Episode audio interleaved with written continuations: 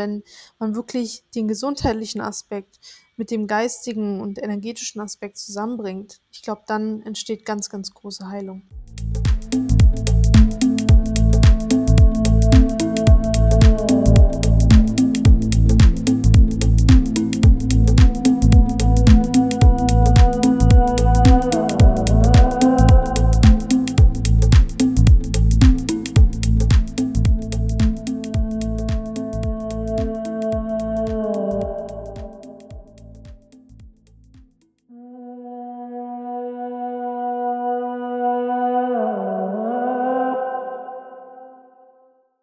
Hallo zusammen, schön, dass ihr wieder eingeschaltet habt zu einer neuen Folge Mind Tribe Podcast.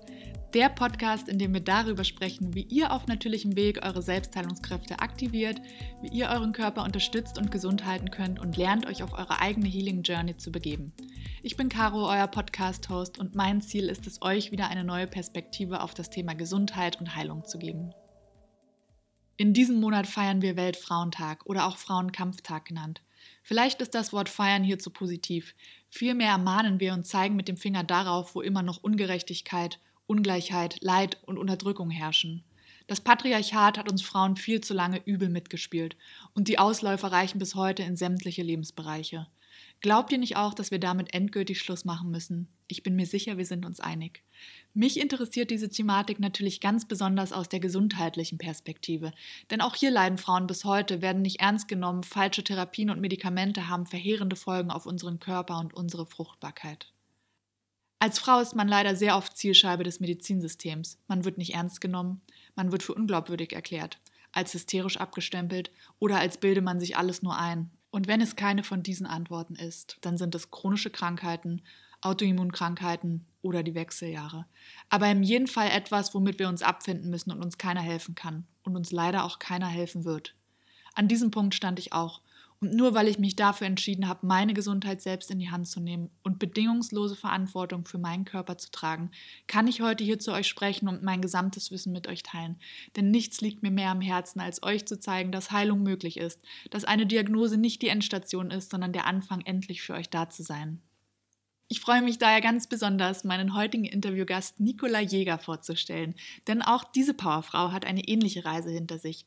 Einst ein Fall, der von der Medizin als auswegslos abgestempelt wurde und heute das blühende Leben bei voller Gesundheit und dabei mit ihrem Hormoncoaching-Programm durchzustarten und Frauen zu helfen, die an mysteriösen Symptomen leiden, die alle nicht so richtig zusammenpassen und wo Ärzte wie immer aufgegeben haben. Nicola teilt ihr Wissen, was sie in den letzten vier Jahren durch ihre eigene Heilreise gesammelt hat und coacht erfolgreich unzählige Frauen, wie sie ihre Hormongesundheit selbst in die Hand nehmen können. Sie schenkt Frauen damit eine neue Perspektive auf ihre Gesundheit. Sie ermöglicht es Frauen, eine neue Beziehung zu ihrem Zyklus aufzubauen und lernt sie, wie sie natürlich und ganz ohne Hormonpille verhüten können. Ohne jetzt zu viel vorwegzunehmen, starten wir doch an dieser Stelle direkt in das Interview. Viel Spaß euch beim Zuhören. Hallo Nicola, schön, dass du heute dabei bist hier beim Mind Tribe Podcast. Ähm, ich freue mich sehr auf unser Interview. Ich bin gespannt, was du erzählen, zu erzählen hast. Und ich glaube vor allem, dass es für die ähm, Frauen unter den Zuhörern ein super wertvolles Thema ist. Ja, auf jeden Fall. Also vielen, vielen Dank auch, Caroline, für die Einladung. Ich freue mich sehr, sehr, hier in dem Podcast sein zu dürfen und hoffe, dass wir da auch viel mitgeben können, dass die Community auch viel mitnehmen kann und da auch nochmal was für sich lernen kann. Schön, davon bin ich überzeugt, dass es mhm. heute so sein wird. Nicola, erzähl doch mal ein bisschen was zu dir und vor allem, was du machst und wie du dazu gekommen bist.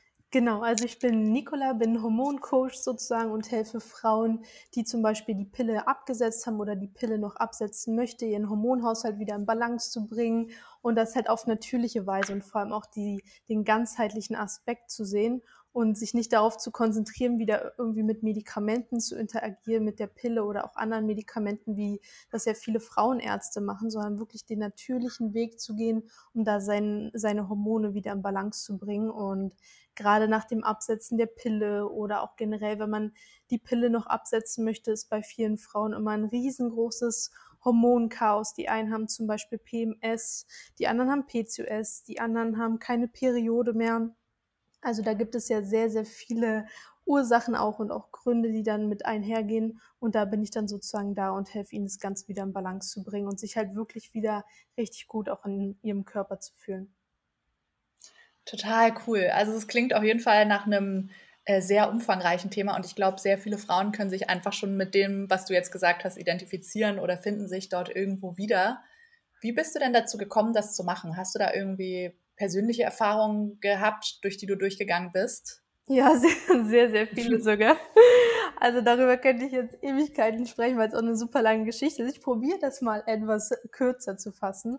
Bei mir war es damals so, ich hatte schon immer so ein bisschen mit der Gesundheit also zu tun, dass ich da ein paar Probleme habe. Angefangen hat es bei mir vor allem mit der Haut. Also ich hatte sehr stark Neurodermitis und dann kam halt auch die Akne dazu. So ungefähr mit 13 hat das Ganze angefangen, Neurodermitis sogar schon früher.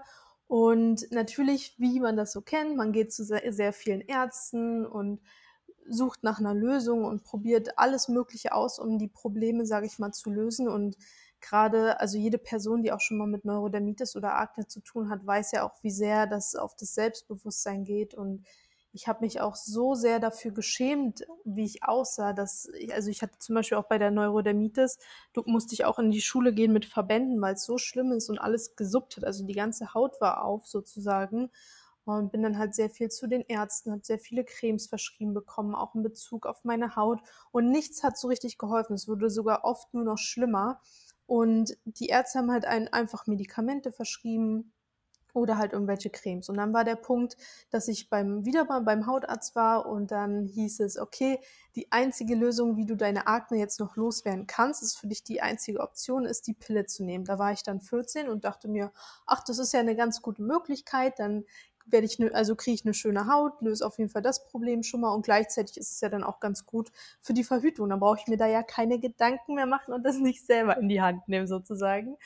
Und dann bin ich zum Frauenarzt und es ging auch super schnell wie das wahrscheinlich auch viele kennen, man geht einfach zum Frauenarzt, es wird sich gar nicht wirklich angeguckt, wie der aktuelle gesundheitliche Zustand ist. Man kriegt einfach die Pille schnell verschrieben und geht wieder raus.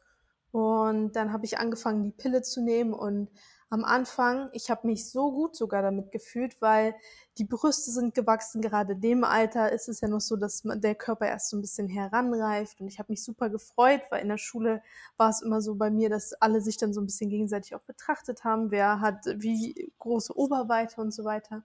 Und vor allem ist meine Haut von Woche zu Woche besser geworden, so dass ich halt dann irgendwann eine richtig strahlende Haut hatte und ich dachte, jetzt habe ich alles gelöst, jetzt ist alles super und brauche mir auch keine Gedanken machen, die Verhütung ist auch geregelt und dachte, alles wäre fertig. Und dann kam aber der Moment, wo sich ganz langsam eingeschlichen hat, so die ersten gesundheitlichen Probleme, die von der Pille kommen, was mir damals aber noch nicht bewusst war, weil oft ist es ja zum Beispiel auch so, dass sich das ganz langsam einschleicht und man es am Anfang, am Anfang denkt man vielleicht gar nicht, dass es von der Pille kommen könnte und sowas bei mir auch. Und ich habe ganz langsam angefangen, äh, immer Kopfschmerzen zu haben, immer öfter. Und ich habe mich erstmal gewundert, okay, warum kriege ich dann plötzlich so oft Kopfschmerzen? Irgendwann war es für mich normal und ich habe es als meine Identität angesehen, was ja auch bei Frauen zum Beispiel oft der Fall ist, wenn sie Regelschmerzen haben. Und irgendwann waren es aber nicht nur Kopfschmerzen, sondern es wurde zu so einer starken Migräne, dass ich mich übergeben musste in der Nacht, dass ich nicht mehr zur Schule gehen musste. Ich hatte keinerlei Lebensqualität mehr. Äh, ich, wie gesagt, Schule war gar nicht mehr möglich und ich war ständig einfach nur bei Ärzten oder lag in meinem Bett zu Hause und alles musste dunkel sein. Es gab sogar Tage, da habe ich auf der Toilette geschlafen, weil ich so oft mich übergeben musste. Und das Einzige, was da auch wieder der Fall war, dass ich zu den Ärzten gegangen bin und sie mir einfach nur Tabletten verschrieben haben. Und es waren auch ganz, ganz starke Tabletten, wie zum Beispiel Triptane. Dann habe ich so viel Ibuprofen genommen, dass ich dann auch oft eine Überdosis hatte. Und das ging eine ganze Zeit so weiter, um das Ganze jetzt mal so ein bisschen abzukürzen. Dann gab es den Tag, ich weiß noch genau, wann es war. Es war 2016 im November und da habe ich gerade meine Fahrprüfung gehabt und davor hatte ich auch ganz dolle Kopfschmerzen und habe dann Triptane eingenommen und habe dann und jeder, der nicht weiß, was Triptane ist, es sind, also es sind halt spezielle Medikamente, wenn man Migräne hat. Also viele Migränepatienten kennen das und davon ist man total benebelt, also so ein bisschen wie in so einem Rausch und als ob man irgendwelche Drogen genommen hat, aber auf so eine ganz unangenehme Art und Weise. Und so habe ich dann halt Triptan davor genommen, weil ich wollte ja unbedingt meine Fahrprüfung machen. Und dann die Fahrprüfung habe ich gemacht, die habe ich, also die war völlig chaotisch, weil ich halt auch kaum was wahrnehmen konnte. Und dann wurde die auch abgebrochen und damals war es für mich voll der Weltuntergang. Und das war dann auch der Tag, wo mein ganzer Körper gesagt hat, ich kann nicht mehr. Also zu dem Zeitpunkt hatte ich natürlich auch einen ungesunden Lebensstil. Ich habe äh, mich schlecht ernährt. Ich war öfter mal feiern. Ich habe an den Tagen, wo es mir halbwegs gut geht, ähm, ich habe halt immer nur irgendwie Fastfood gegessen oder sowas, weil zu dem Zeitpunkt wusste ich ja gar nicht, was gesunde Ernährung bedeutet. Und damals hat mir auch kein Arzt gesagt, hey, ich soll mal, also ich, ich sollte mal ein bisschen was von meinem Lebensstil umstellen. Und dann war der Tag, wo mein Körper, wie gesagt, gestreikt hat und gesagt hat, ich kann nicht mehr, ich will nicht mehr. Und alles ist an dem Tag zusammengebrochen. Ich war dann im Bett und war fast bewusstlos und konnte gerade noch so meine Mom anrufen und habe gesagt, Mama, irgendwas stimmt gerade hier nicht. Ich, ich habe auch so dolle Schmerzen und ich habe das Gefühl, ich, ich, ich bin so ein bisschen gelähmt.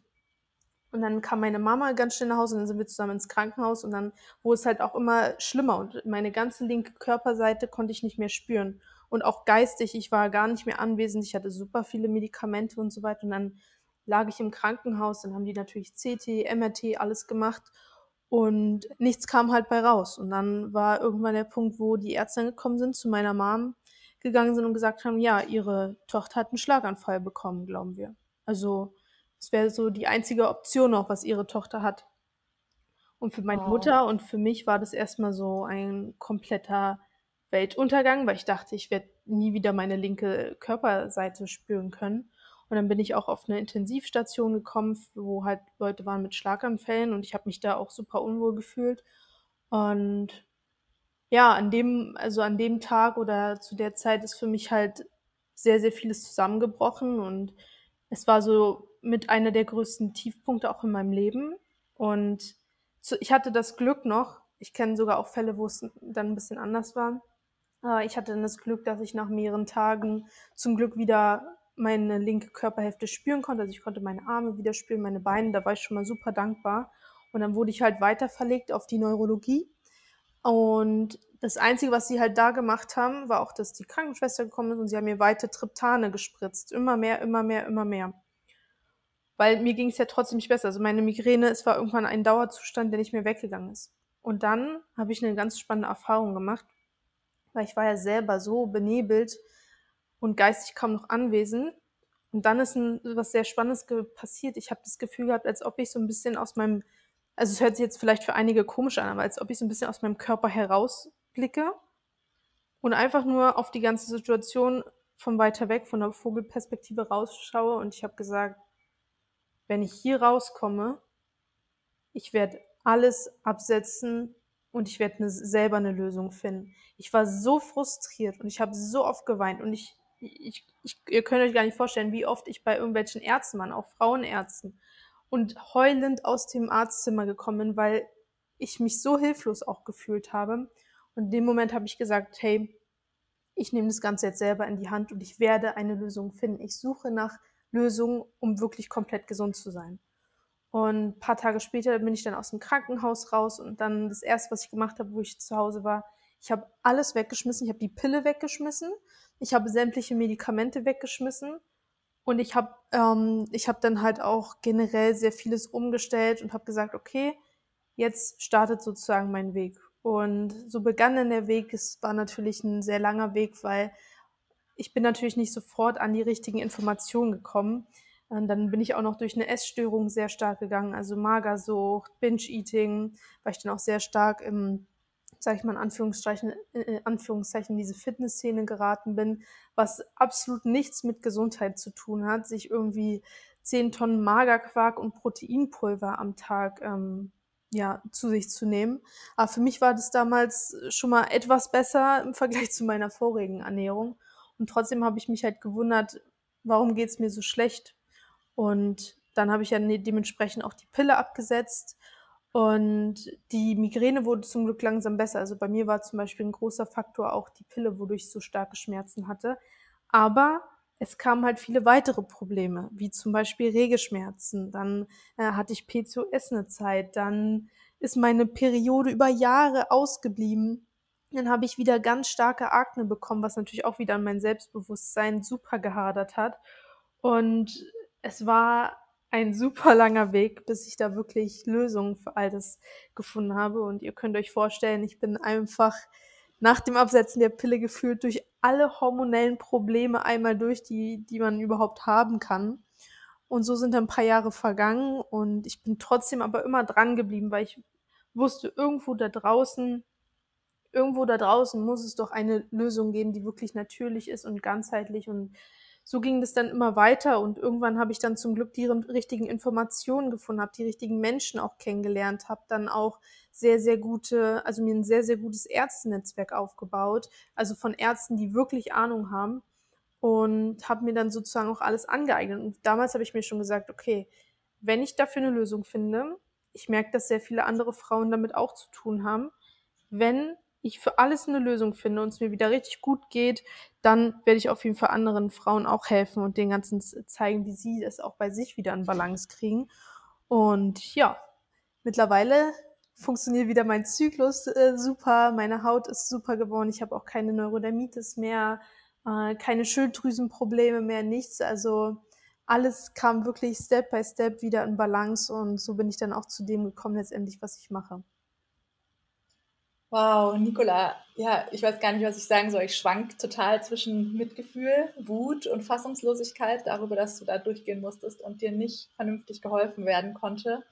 Und natürlich ähm, Anerkennung, weil ich das so beachtenswert und bewundernswert finde, was du aus deiner Situation gemacht hast und wie du dir selbst geholfen hast. Und kannst du uns nochmal verraten, wie viele Jahre dein Prozess insgesamt denn gedauert hat? Insgesamt, also es war also von dem, also wie gesagt, das mit dem Krankenhaus, mit der Situation, das war 2016, Ende 2016.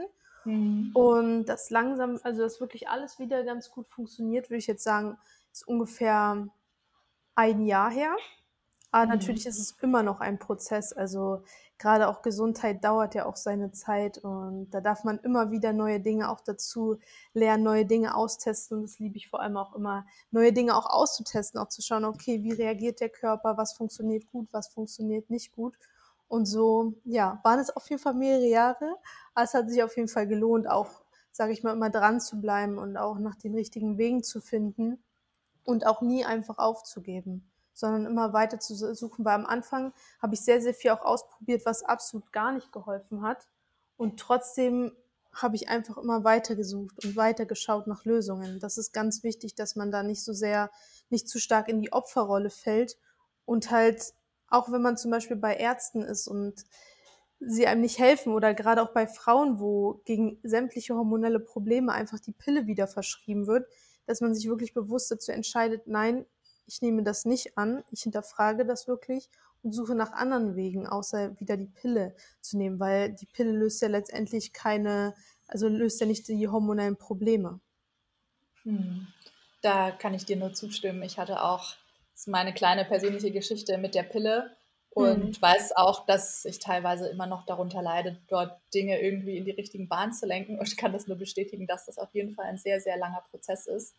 Und ich glaube, für viele Frauen ist es tatsächlich auch so, wie es bei dir war, dass die ähm, Periode einfach ausbleibt, für Jahre lang nicht mehr kommt oder monatelang, was ja auch allein das schon ein sehr traumatisches Erlebnis ist. Und ich finde es so bemerkenswert, wie du dich durchgekämpft hast und nicht aufgegeben hast und wusstest, irgendwo da draußen ist die Antwort und das jetzt mit allen Frauen teilst, die einfach deine Hilfe gerne in Anspruch nehmen wollen wenn man mit dir zusammenarbeitet und mit dir in das Coaching geht, wie kann man sich das denn vorstellen? Wie sieht das dann aus? Also ich mache aktuell One-One-Coaching, das heißt, mir ist dieser persönliche Kontakt da immer sehr, sehr wichtig. Das heißt, Frauen kommen zu mir und sagen zum Beispiel, also es ist sehr, sehr unterschiedlich auch, was gerade die hormonellen Herausforderungen sind. Das sind zum Beispiel äh, Frauen dabei, die möchten gerne wissen, wie sie wirklich hormonfrei und sicher verhüten. Also auch, ähm, ich habe ja zum Beispiel dann auch am Anfang eine Kupferspirale genommen, beziehungsweise einen Kupferperlenball. Und äh, da ist natürlich, das ist natürlich auch nicht die perfekte Lösung für das ganze Thema Verhütung. Und da gebe ich halt auch Frauen mit, wie sie wirklich das Ganze wieder ja, wie sie da einfach Hormonfrauen sicher auch verhüten können, dann ist bei mir auch ein ganz großes Thema, wenn zum Beispiel Frauen keine Periode mehr haben, Regelschmerzen haben, PCOS haben, PMS, also die sämtliche, das sämtliche, was alles zugehört zum Thema Hormonhaushalt und generell auch Frauengesundheit. Und bei mir ist ganz wichtig, dass ich mir halt wirklich, also ich arbeite sehr, sehr eng auch mit allen zusammen.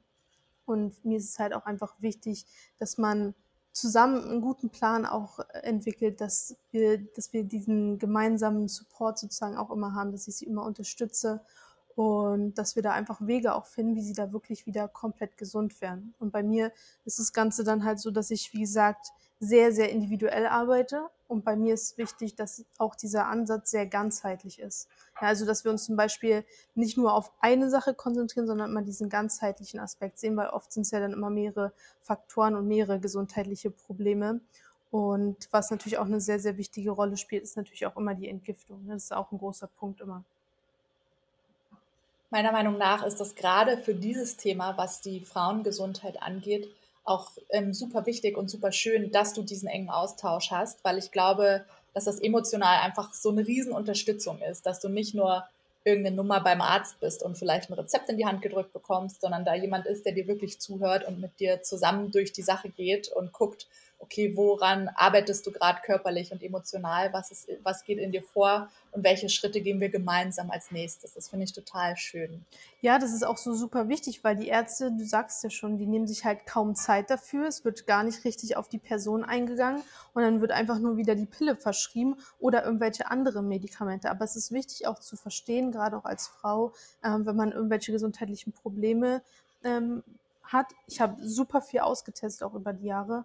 Und mittlerweile kann ich wirklich sagen, dass man alles selber natürlich und ganzheitlich auch wirklich beheben kann. Und das ist auch für jedes gesundheitliche Problem, egal wo man gerade steht, gibt es einfach eine Lösung für. Und ich weiß auch, wie es ist, dass man so super verzweifelt ist und gar nicht mehr weiter weiß. Aber da, auch dafür, es gibt immer eine Lösung. Das ist ganz wichtig zu verstehen. Und auch zum Beispiel nach Absetzen der Pille, was ich halt oft auch sehe, äh, auch bei anderen Frauen, die zum Beispiel in, in dem Bereich tätig sind, dass es oft einfach heißt, wenn man die Pille abgesetzt hat, ja, dein Körper braucht einfach nur Zeit und gib ihm Zeit und alles wird sich einpendeln, auch mit der Periode, mach dir keine Gedanken und so weiter und so fort. Und klar, der Körper braucht auf jeden Fall seine Zeit und braucht auch seine Zeit, um sich zu regenerieren.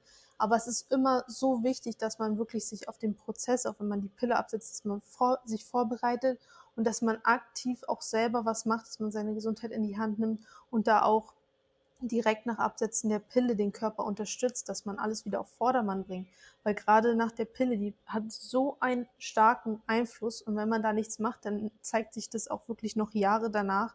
Und da sind zum Beispiel auch ganz wichtige Punkte. Einmal die Ernährung, denn dass man auch die Nährstoffe wieder auffüllt, weil gerade die Pille ist ein Nährstoffkiller sozusagen. Also danach sind erstmal die ganzen äh, Speicher sozusagen leer. Da darf man auf jeden Fall auch wieder auffüllen. Dann gerade auch das Thema Schilddrüse, neben mir Umweltfaktoren. Allein auch unsere Kosmetik- und Pflegeprodukte, das sind ja, es ist so eine Chemiebombe, wie ein Chemiecocktail sozusagen. Und da ist auch ganz wichtig, dass man das beachtet und dann letztendlich auch die ganzen Entgiftungsorgane unterstützt und da alles wieder in Balance bringt. Ja, es ist wirklich Wahnsinn, wie umfassend dieses Thema ist. Du hast auch gerade so viele Dinge angesprochen, auf die ich gerne ein bisschen näher eingehen möchte. Könntest du vielleicht, bevor wir weitergehen, einmal PCOS und PMS noch mal ein bisschen genauer beschreiben und ausdefinieren? Mhm. Also P bei PCOS ist ja das Ganze so, dass Frauen zum Beispiel auch, also es ist halt immer sehr ein sehr großes Thema, auch das Thema PCOS, weil das Problem ist, dass es bei den Ärzten oft falsch diagnostiziert wird. Zum Beispiel wird einfach nur ein Ultraschallbild gemacht und dann sagen sie, okay, sie haben PCOS und das, das große Problem ist vor allem, dass Frauen sich mit PCOS so stark identifizieren und dass Frauen denken, das sei eine Krankheit. Weil gerade bei allen Dingen, wo zum Beispiel auch das, das, das Wort Syndrom drin steckt, da sind die meisten immer voll überfordert und denken, oh Gott, da kann ich jetzt gar nichts gegen machen. Ich merke das zum Beispiel auch oft an den Instagram-Nachrichten, die ich bekomme, wenn da zum Beispiel auch Frauen mit PCOS drin sind, äh, dabei sind.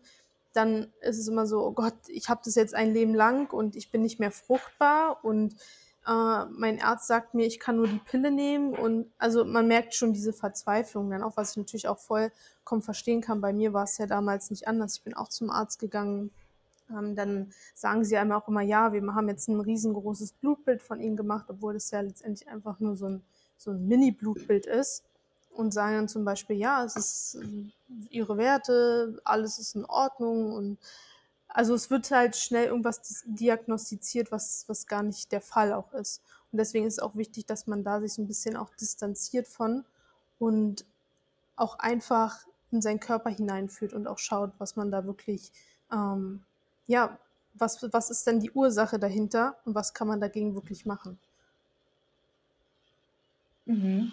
Und da gebe ich dir total recht. Viele Leute denken immer, dass eine Diagnose was Endgültiges ist, was für immer gesetzt ist, woran nicht mehr zu rütteln ist und geben sich der Sache dann komplett hin, was du auch gerade angesprochen hast, dass das Mindset dann auch, glaube ich, eine wichtige Rolle spielt, dass man sich eben nicht zu sehr mit dieser Diagnose identifiziert, sondern ein bisschen auf Abstand geht und wie du auch schon so schön sagtest, einfach mal in seinen Körper hineinhört und dann guckt, okay, was gibt es denn auf natürlicher Ebene für Lösungen für diese Sache, für diese Diagnose? Hm. Und das ist, glaube ich, das ist einfach ein so wichtiger Faktor, den die Leute wieder lernen müssen, dass eine Diagnose vom Arzt nichts Endgültiges ist und nicht der Hammerschlag, der das restliche Leben bestimmt, sondern es einfach nur ein Ist-Zustand ist, der aufgenommen wurde, an dem es sozusagen zu arbeiten gilt und an dem jeder selbst arbeiten muss und dranbleiben muss. Ja, total. Und das ist halt wirklich wichtig, auch zum Beispiel bei den ganzen Hormonwerten. Also ich merke ja zum Beispiel auch viel Frauen ist schon bewusst, dass es zum Beispiel auch sowas gibt wie Speicheltest oder dass es zum Beispiel auch sinnvoller ist, einen Speicheltest zu machen, anstatt im Blut die ganzen Hormone nachzuschauen. Und da merke ich zum Beispiel auch, was da ein großer Punkt ist, dass viele sich dann so stark auf die einzelnen Hormonwerte fokussieren. Und wenn sie zum Beispiel, also viele Frauen haben wir dann nach Absetzen der Pille auch zu wenig Progesteron, viele zum Beispiel auch zu viel Testosteron, dass sie sich immer super, super stark auf diese einzelnen Werte dann äh, fokussieren und sich auch zum Beispiel fragen, okay, wie kann ich denn mein Progesteron erhöhen, anstatt sich zu fragen, warum ist es dann so, dass die ganzen Hormone zum Beispiel zu wenig produziert werden oder dass zu viele Hormone auch produziert werden. Und da ist auch wieder wichtig, dass man das Ganze so ein bisschen ganzheitlich sieht und auch ja von oben betrachtet und da halt auch wirklich schaut, was steckt denn wirklich dahinter. Und was mhm. zum Beispiel, was ich auch immer oft sehe, das Thema Hormoncremes ist ja auch immer ganz groß, weil natürlich wirkt es logisch, wenn, wenn sage ich mal als Beispiel, das Progesteron zu wenig ist, denkt man sich, okay, dann schmiere ich mir halt einfach Progest eine Progesteroncreme drauf, wird ja oft auch dann von Ärzten verschrieben und dann ist alles wieder gut. Aber dabei vergessen sie, dass erstens für den Körper ist es eine reinste Manipulation. Der Körper merkt das ja letztendlich auch. Und was auch viele vergessen, es bleibt oft nicht nur bei Progesteron, vielleicht sind am Anfang die Progesteronwerte auch super, aber es kann dann zum Beispiel auch zu Cortisol werden, also dass dann auch wieder mehr Stresshormone entstehen. Ja, und so beginnt dann dieser ganze Teufelskreis und letztendlich ist damit ja auch wieder nicht die, die Ursache gelöst, sondern es ist ja auch nur wie so ein Symptombekämpfer. Ja, weil der Körper ist ja, unser Körper ist super intelligent und auch immer für uns und niemals gegen uns. Und er merkt, wenn da von außen irgendwas manipuliert wird und von außen reinkommt. Mhm. Finde ich auch nochmal, ach, wenn, wenn man mich sehen könnte bei jedem Satz, den du sagst, nick ich zustimmt. es ist, ich finde das so wertvoll, was du hier gerade sagst. Und was ich gerne noch mal festhalten möchte, ist, dass PCOS und PMS nichts Endgültiges ist. Das sind immer Sachen, an denen man arbeiten kann und niemand muss sich damit zufrieden geben. Und genau, es gibt also Dinge, die man dagegen tun kann, um seinen Körper dahingehend zu unterstützen, dass diese beiden Sachen wieder Richtung Null gehen. Habe ich das richtig verstanden? Ja, auf jeden Fall. Also da kann man immer was machen. Genauso auch bei dem, bei dem Thema Regelschmerzen, was ich ja auch so interessant finde, wenn ich zum Beispiel oder könnt ihr ja jetzt auch mal machen als, als kleinen äh, Test, wenn man zum Beispiel bei Google ähm, Periode oder Regelblutung eingibt, es kommen sofort irgendwelche Bilder, wo Frauen Krämpfe haben, irgendwelche Schmerzen haben und auch generell in der Gesellschaft, also auch kollektiv gesehen, wird uns so oft gesagt und so oft eingetrichtert, dass äh, Regelschmerzen was komplett Normales sind und dass wir Frauen damit leben müssen. Dabei ist es gar nicht so. Und allein zu wissen und auch zu verstehen, dass ein Leben möglich ist ohne Regelschmerzen, ist auf jeden Fall schon mal ein ganz, ganz wichtiger Schritt. Auch allein, also generell als ersten Schritt, dass man einfach ein Bewusstsein dafür auch schafft. Ich glaube, das ist nicht nur ein wichtiger Schritt. Ich glaube, das ist tatsächlich für viele Frauen sehr life-changing, das ja. erstmal so zu hören, dass es keine Regelschmerzen haben muss Und dass man halt, wenn man sehr starke Regelschmerzen hat oder auch leichte Regelschmerzen, dass man da tatsächlich ähm, seinen Körper super unterstützen kann. Ja, du hattest vorhin auch, ja, du hattest vorhin auch dazu gesprochen, dass die Periode bei dir ausgeblieben ist und ich bin mir sicher, du kennst unzählige Frauengeschichten inzwischen, bei denen das der Fall ist. Kannst du da vielleicht mal ein bisschen näher erklären, warum die Periode ausbleibt, dass viele Frauen da vielleicht auch nochmal für sich reflektieren können, falls es sie betrifft? Hm, also gerade wenn die Periode ausbleibt, ist ja immer ein sehr umfangreiches Thema. Also es hat sehr, sehr viele, also kann sehr, sehr viele Gründe und Ursachen auch haben, warum die Periode ausbleibt. Ähm, bei mir war es damals so, dass generell mein Stoffwechsel nicht mehr richtig funktioniert hat. Äh, meine Schilddrüse hat nicht mehr richtig funktioniert. Äh, meine, also ich hatte kaum Nährstoffe. Das war bei mir auch ein großer Punkt. Und äh, letztendlich war ja bei mir auch die Essstörung, die auch dafür gesorgt hat, dass ich keine Periode bekommen habe. Und das ist halt, sind halt wichtige Faktoren. Ja, und auch, auch wichtig, dass man da frühzeitig ansetzt, weil bei mir war es zum Beispiel dann so, dann habe ich, kam irgendwann der Moment, wo ich endlich meine Periode wiederbekommen habe und ich habe mich so super darüber gefreut und dachte auch jetzt, jetzt, jetzt ist wirklich der Moment gekommen, wo alles gut wird. Und dann hatte ich einfach meine Periode über 60 Tage am Stück. Wow. Ja, und, und das ja, war natürlich auch dann richtig richtig schlimm und richtig, ja, es war auch super belastend, weil zu der Zeit war ich auch in einer Beziehung und wenn man zum Beispiel dann 60 Tage am Stück einfach seine Periode hat, ist es natürlich auch nicht schön, äh, gerade auch in Bezug auf die Beziehung und die Partnerschaft. Und was immer wichtige Faktoren sind, hm, was man sich auf jeden Fall mal anschauen darf, ist einmal, wie sieht denn aktuell die Ernährung aus? Gibt es vielleicht auch Lebensmittel, die man aktuell zu sich nimmt, die sehr viele Entzündungen auch im, Körper hervorrufen, wie zum Beispiel Getreideprodukte, wie zum Beispiel Milchprodukte? Ähm, dann ist natürlich wichtig, auch gerade nach Absetzen der Pille oder auch wenn man die Periode nicht hat, dass man auf jeden Fall erstmal schaut, okay, welche Nährstoffe fehlen mir denn?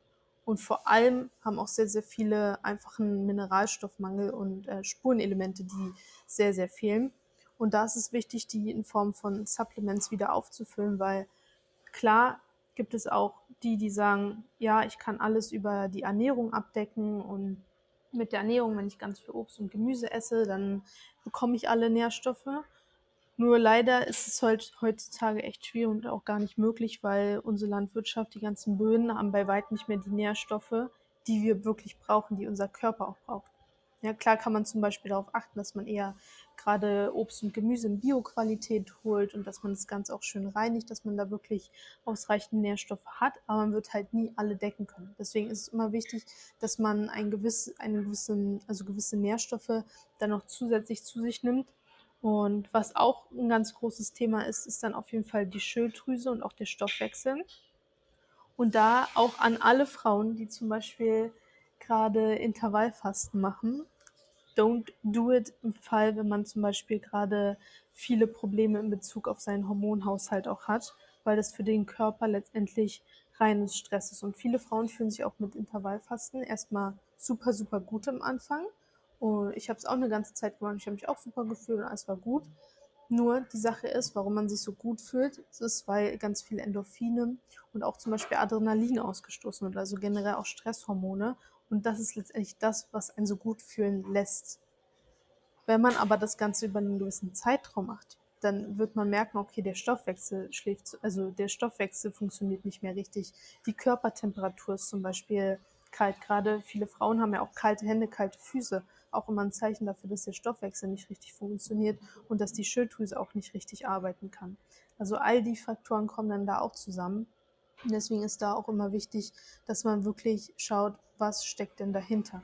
Und auch zum Beispiel, was auch wichtig ist, dass man gerade auch was das Thema ähm, Periode anbekommt, warum es auch bei vielen Ausfall bleibt, ist zum Beispiel auch, dass sie einfach eine Unterernährung sozusagen haben. Das heißt nicht immer, dass man zu wenig Kalorien äh, isst oder dass man Untergewicht hat. Es gibt auch welche, die haben, sag ich mal, eine Unterernährung, aber die, die haben super Körpergewicht, alles ist gut, äh, die essen regelmäßig und so weiter, aber auch halt von der Makronährstoffverteilung. Also viele Frauen, was ja auch durch das ganze Marketing ist und durch die ganzen Diätprogramme und so weiter, die es, auch, die es gibt auf dem Markt, dass Frauen dann anfangen, Proteine wegzulassen oder Fette wegzulassen oder Kohlenhydrate wegzulassen, also sowas wie Low Carb oder so. Und davon würde ich halt auch immer weit Abstand nehmen und wirklich darauf achten, dass der Körper alles bekommt, was er braucht. Und gerade, gerade wenn die Periode ausbleibt, das ist so das allerletzte Warnsignal von dem Körper, wo er wirklich sagt, okay, ich, ich, ich kann nicht mehr. Weil bevor wirklich die Sexualhormone komplett abschalten und nicht mehr richtig funktionieren, also bis es zu dem Punkt kommt, da muss schon viel passieren. Und da ist natürlich dann auch wieder Stress ein sehr, sehr großer Faktor. Und ich glaube, viele sagen immer, ja, Stress, ich weiß, ich weiß, ich soll darauf achten, nicht so viel Stress zu haben, aber da ist auch wichtig, dass man sich wirklich die Zeit für sich nimmt und auch wirklich schaut, welche Faktoren sorgen denn dafür, dass zum Beispiel im Körper auch Stress ausgelöst werden. Das sind zum Beispiel auch Lebensmittel, ähm, die gewisse Entzündungsprozesse auch fördern. Zum Beispiel auch, wenn man ähm, nicht regelmäßig was zu sich nimmt, also nicht regelmäßig isst. All das sorgt ja letztendlich für den, bei dem Körper auch für Stress. Und damit schießt man dann zum Beispiel auch wieder seine Nebenniere ab. Und wenn man seine Nebenniere abgeschossen hat, sozusagen, dann entstehen auch wieder weitere Probleme. Und so siehst du schon, oder seht ihr schon, dass das alles sehr stark miteinander zusammenhängt. Also meine persönliche Checkbox hier in meinem Notizbuch ist jetzt voll. Ich erkenne mich, in, ich erkenne mich in so vielen Sachen wieder, die du gerade gesagt hast. Und ich glaube, es wäre ganz schön, wenn du nochmal dazu sprichst, was denn vielleicht kleine erste Anzeichen sind, die jede Frau bei sich wahrnehmen kann und mal reflektieren kann, dass es nicht halt die letzte Instanzperiode ausbleiben sein muss, sondern vielleicht schon kleine Sachen wie Kopfschmerzen und Migräne oder vielleicht auch andere Dinge, die viele im Alltag plagen, schon Anzeichen dafür sein können, dass vielleicht was nicht stimmt mit dem hm. Hormonhaushalt. Hm. Also auf jeden Fall ist zum Beispiel Haarausfall auch ein ganz großer Punkt, bei auch sehr vielen Frauen auch nach Absetzen der Pille.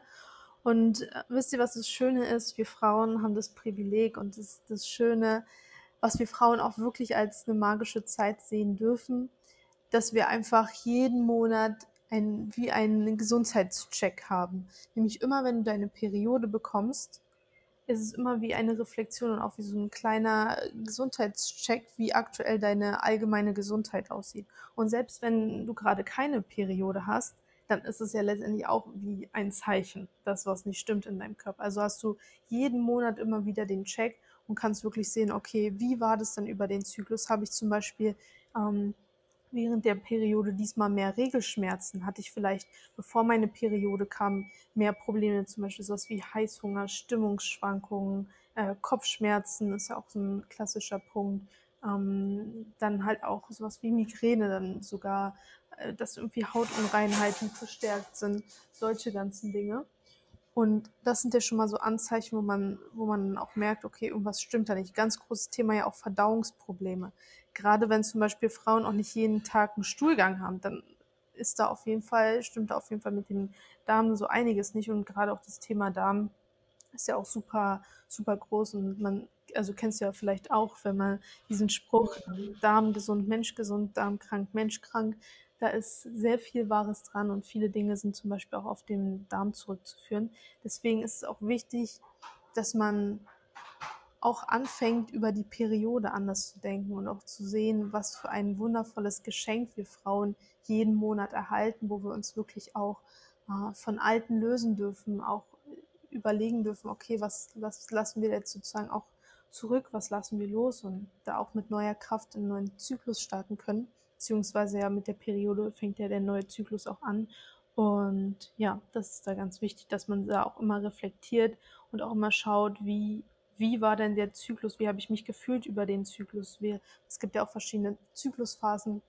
Und da hilft es zum Beispiel auch sehr, wenn man einfach mal seinen Zyklus trackt, wenn man den wirklich beobachtet und da auch wirklich dokumentiert, ähm, wie fühlt man sich denn auch während des Zyklus. Mhm.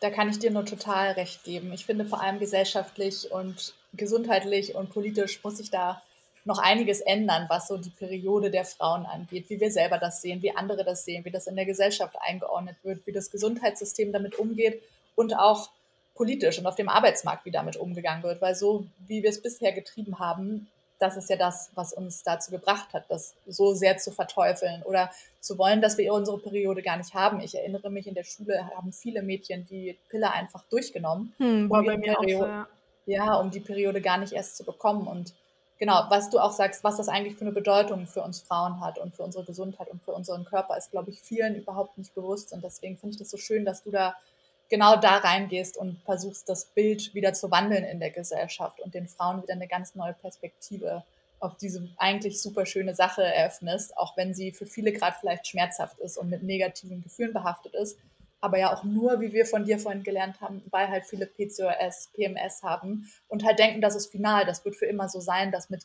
ihnen irgendwas nicht stimmt und dann genau geht das so ein bisschen vielleicht schon auch in so einen Hass über, den man dem Körper hat oder dass man das Vertrauen verliert, was ja wieder zum Mindset geht, wie schlimm das ist für die Heilung des Körpers, wenn man so über sich selber denkt und über seinen Körper.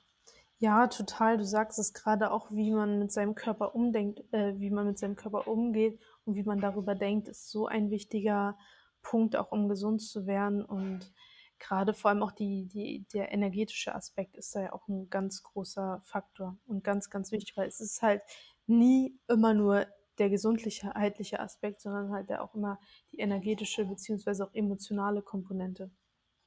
Mhm. Ähm, eine Sache, die mir noch eingefallen ist, ist ähm, so die Stimmungsschwankung und Persönlichkeitsschwankung. Das habe ich bei mir sehr extrem gemerkt ähm, in der Zeit, wo ich die Pille genommen habe, wo ich sie abgesetzt habe, wo ich sie dann wieder genommen habe, bis hin ähm, zu der Kupferspirale, wo ich dann war und all die Sachen, die man so durchprobiert. Ähm, ich glaube, es wäre ganz schön, wenn wir dazu noch mal ein bisschen sprechen, weil das, glaube ich, auch was ist, was an vielen Frauen nagt, worüber sie sich aber gar nicht öffnen hm. und mit anderen Leuten sprechen, weil das emotional und psychisch sehr, sehr belastend sein kann. Ja, was zum Beispiel mit der Pille, was ich auch super spannend finde, was ganz, ganz viele Frauen berichten, was ich tatsächlich auch hatte, äh, wo ich die Pille genommen habe, war ich ein super eifers also eine sehr, sehr eifersüchtige Person. Sehr, sehr stark. Und klar, ein Teil ist natürlich auch in, in dem Alter war ich noch sehr unreif und so, aber trotzdem, was ich sehr oft auch feststelle, dass Frauen mit der Pille super eifersüchtig sind. Und sobald es sowas zum Beispiel auch bei mir, sobald sie dann die Pille absetzen, ist das einfach weg. Und gerade mit der Pille, das habe ich auch gemerkt, es fühlt sich an, als ob man einfach nicht man selbst ist. Und mhm. Gerade wenn, wenn zum Beispiel auch aus der Community jetzt jemand immer noch die Pille nimmt und ähm, viele sind, glaube ich, auch schon so offen und wollen wirklich an sich arbeiten, wollen sich weiterentwickeln und so. Aber wenn man die Pille nimmt, dann wirst du dich nie wirklich so kennenlernen und nicht die Person kennenlernen, die du wirklich bist.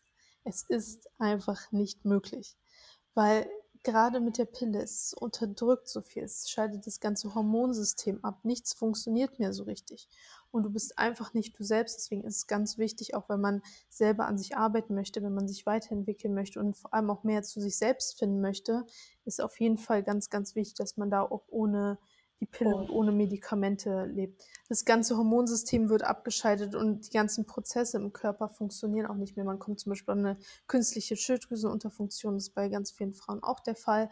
Und es ist einfach ein riesengroßes Chaos. Deswegen ist es so wichtig, auch sich davon zu lösen und auch zu wissen, dass es andere Möglichkeiten gibt, auch Hormonfrauen sicher zu verhüten. Und viele Frauen, was ich halt auch immer so schade finde, dass Frauen einfach, also das ist halt auch so eine gesellschaftliche Sache, die wir auch eingetrichtert bekommen, dass wir Frauen ein Medikament, eine Pille oder auch einen Fremdkörper in uns mehr vertrauen als unserem eigenen Körpergefühl.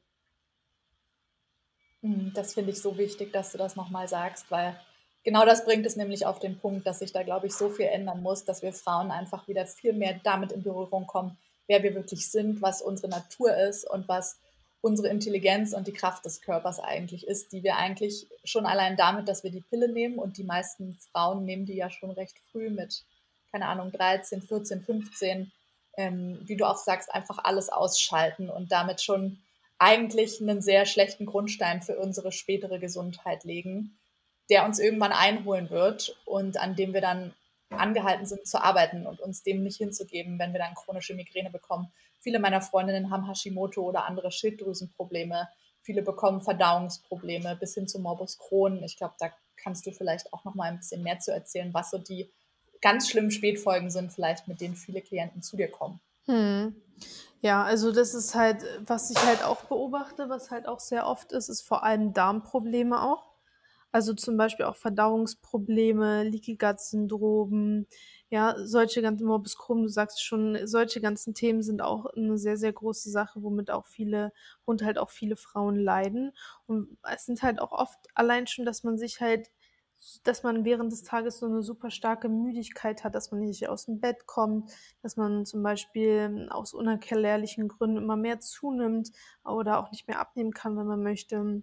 Es sind ja, es sind ja auch immer so viele, ich sag mal in Anführungsstrichen, obwohl es einzeln betrachtet alles große Dinge sind, aber für viele Frauen in deren Hinsicht sind das immer so kleine Dinge, was ich auch merke. Und für sie ist es so normal, einfach mal über den Tag, äh, ja, so ab und zu mal müde zu sein, mal Kopfschmerzen zu haben, ach, hat man mal ein bisschen Probleme mit der Verdauung, dass man vielleicht nicht jeden Tag ähm, auf Toilette muss oder mit Verstopfung zu tun hat oder ähm, Durchfall hat oder irgendwie sowas. Und das sind so viele kleine Dinge, die ja dann auch zusammenkommen die aber einzeln betrachten allein schon riesengroße Dinge sind. Aber für viele Frauen ist es so, ja, normal hat doch jede Frau.